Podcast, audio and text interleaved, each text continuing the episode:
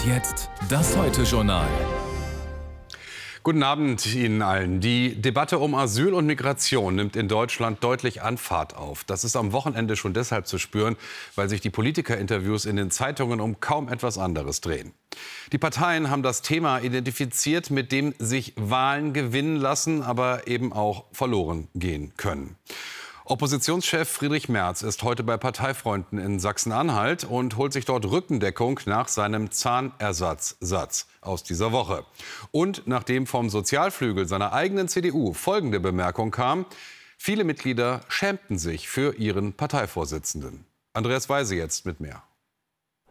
Es ist ein Heimspiel für Friedrich Merz hier in Magdeburg. Seit seiner Rückkehr in die Politik ist er der Favorit der CDU Sachsen-Anhalt.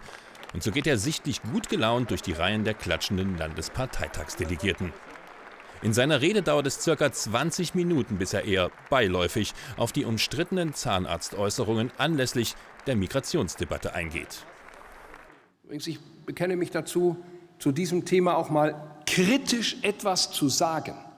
Da muss nicht gleich die ganze Republik in Schnappatmung verfallen, wenn man mal zu diesen Themen etwas klar und deutlich sagt.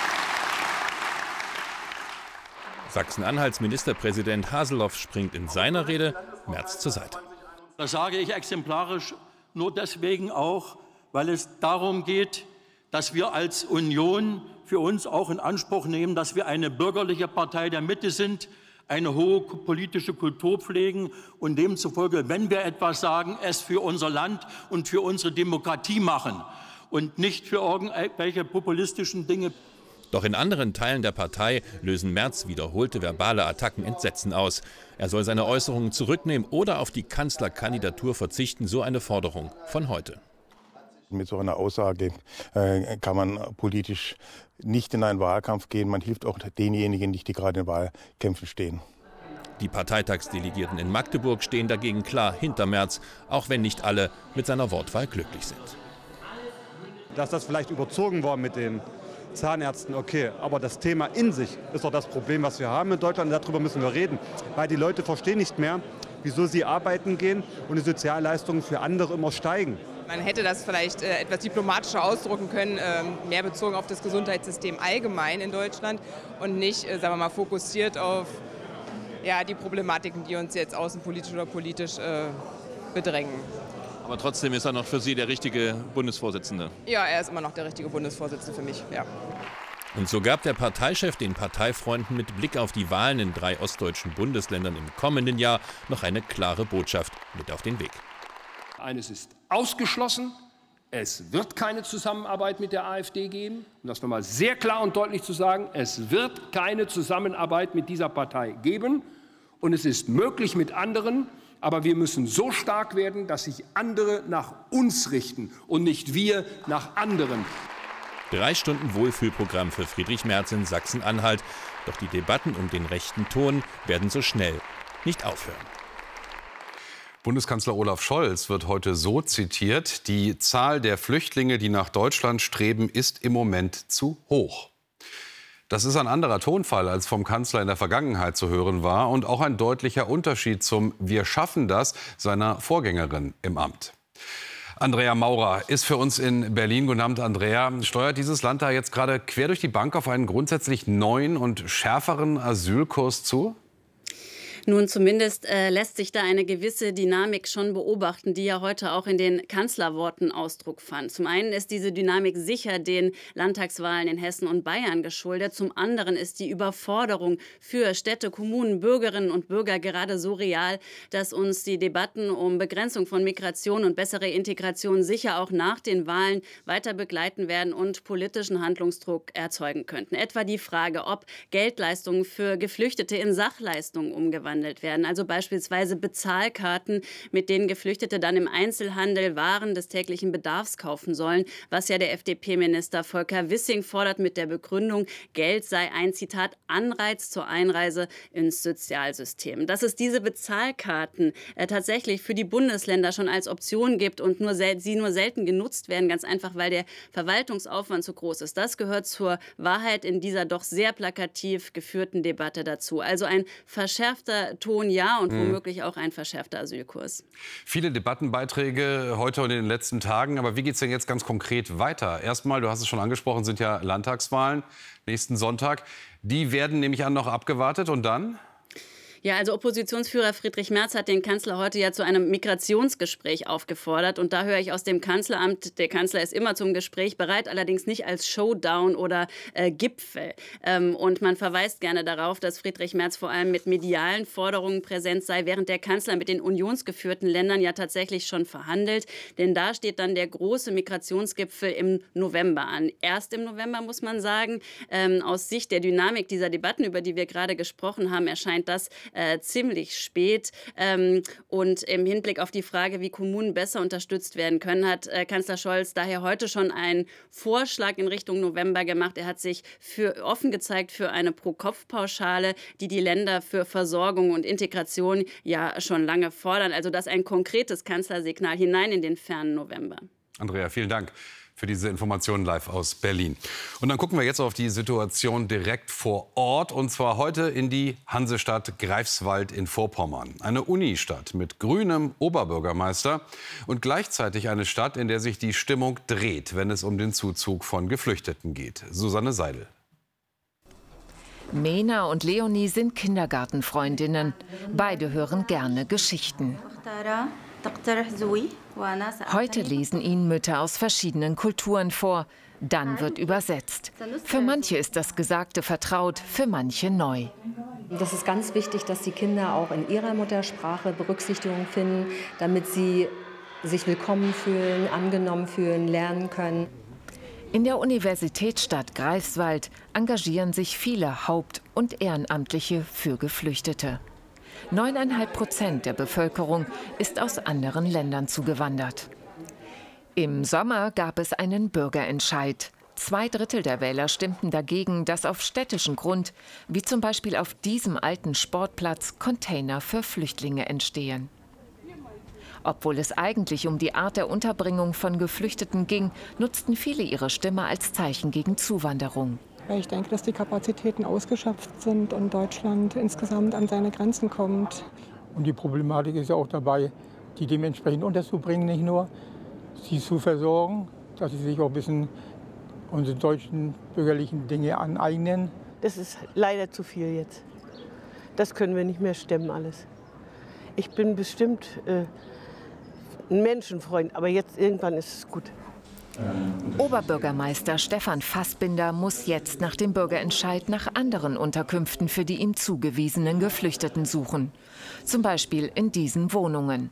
Er will die Neinsager des Bürgerentscheids überzeugen, dass Migration beim Fachkräftemangel helfen kann. Es wird immer Menschen geben, die strikt dagegen sind, dass äh, Menschen aus fremden Ländern zu uns kommen. Das ist kurzsichtig und es ist auch nicht humanitär. Aber ich denke, viele Menschen können wir wieder gewinnen, wenn wir diesen Schritt hinkriegen von der illegalen Einwanderung, die wir ja zum größten Teil haben, zu einer geregelten legalen Einwanderung, die wir dringend benötigen. Das müssen wir aber schaffen. Das können wir aber nicht vor Ort leisten. Das ist eine Sache der Bundesregierung. Die Aktiven vom Kulturzentrum Stratze hatten sich beim Bürgerentscheid für die Flüchtlingsunterkünfte eingesetzt. In Projekten arbeiten sie mit Migranten, um sie zu integrieren. Das Nein beim Bürgervotum deuten sie als Zeichen zunehmendem Misstrauens gegenüber Fremden meine, uns hat es als Gruppe nochmal zusammengeschweißt, uns hat es ähm, motiviert, durch das Negative ähm, weiterzumachen, hat die Bedeutung davon gezeigt und ähm, zumindest wissen wir jetzt, wie die Lage ist. Die Stimmung in Greifswald bleibt nach dem Bürgerentscheid angespannt. Das Problem der Flüchtlingsunterbringung hat er nicht gelöst. Aber interessant, was da ein grüner Oberbürgermeister sagt. So, jetzt Nachrichten im Überblick. Hanna, du beginnst mit ersten Trends einer Wahl, die durchaus Folgen für ganz Europa haben könnte. Ja, so ist es.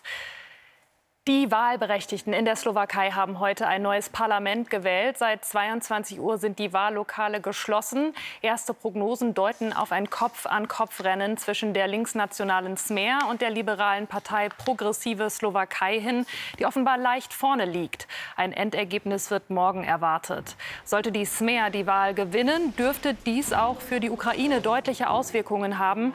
Die Partei hatte im Falle eines Sieges den Stopp von Waffenlieferungen angekündigt. Die Bundesregierung hat Serbien dazu aufgerufen, unverzüglich seine Truppen an der Grenze zum Kosovo zu reduzieren. Zuvor hatten bereits die USA einen Abzug gefordert und sich besorgt über einen großen Militäraufmarsch an der Grenze gezeigt, der beispiellos sei. Wegen der jüngst aufgeflammten Spannungen hatte erst gestern die NATO angekündigt, ihre Präsenz im Kosovo zu verstärken. Der Kosovo hatte sich 2008 für unabhängig erklärt. Serbien erkennt das aber nicht an. Das US-Repräsentantenhaus hat für einen Übergangshaushalt gestimmt, um die drohende Haushaltssperre in den Vereinigten Staaten abzuwenden. Damit ist eine erste Hürde genommen. Jetzt muss noch der Senat zustimmen. Ansonsten tritt um Mitternacht Ortszeit der sogenannte Shutdown in Kraft. Die Zustimmung gilt allerdings als wahrscheinlich. Im Senat halten die Demokraten die Mehrheit. Der Übergangshaushalt gilt für 45 Tage. Hilfe für die Ukraine ist darin nicht vorgesehen.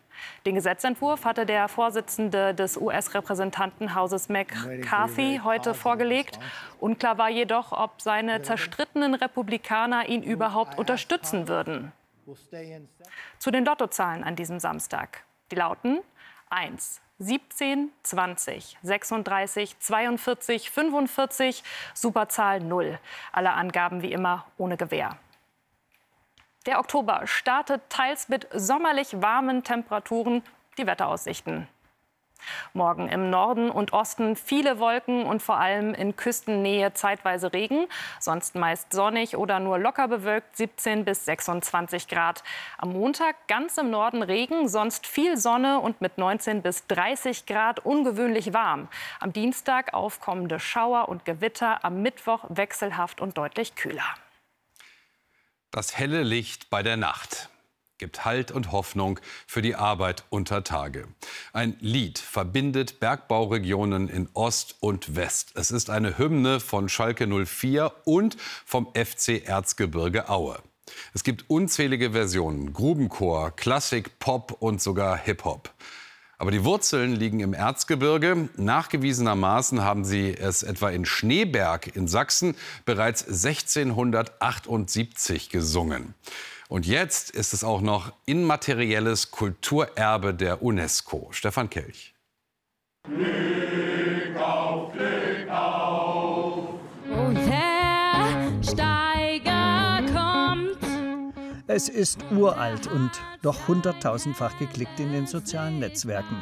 Die Videokampagne So geht Sächsisch hat mit Interpretationen des Steigerliedes offenbar einen Nerv getroffen.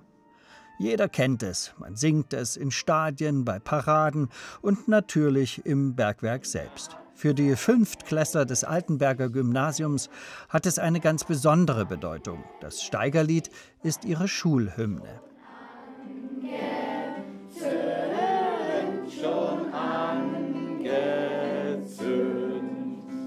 Viele erfahren auch das erste Mal etwas über diese schwere Arbeit, über die Rolle des Bergbaus, der letztendlich zur Besiedlung unserer Region, unserer Heimat beigetragen hat, der die wirtschaftliche Entwicklung ja, vorangetrieben hat. Wenn Heino Neuber über das Steigerlied reden will, wirft er sich in Bergmanns Habit.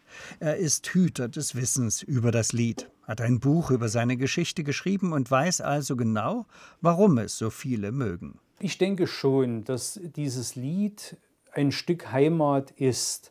Und da an der Stelle sicher den Heimatbegriff nicht als eine Verortung an einen bestimmten Platz oder eine bestimmte Stadt oder ein Bergbaugebiet verstanden, sondern wirklich auch so diese innere Heimat, die ja im Herzen zu Hause ist. Das Singen des Steigerliedes wird inzwischen von der UNESCO zum immateriellen Kulturerbe gerechnet.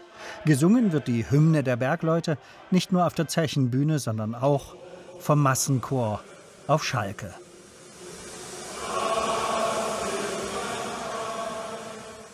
Es liegt eben auch daran, dass man das Lied als etwas Einigendes erkannt hat.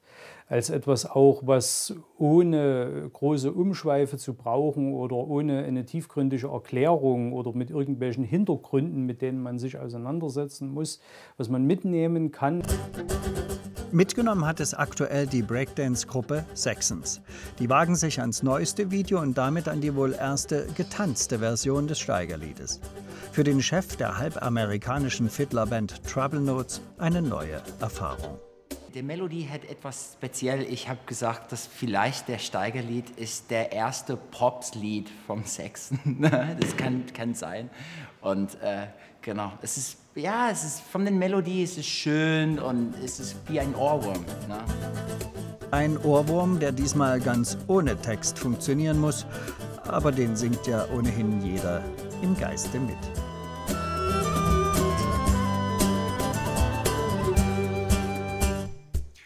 Bis morgen und Glück auf.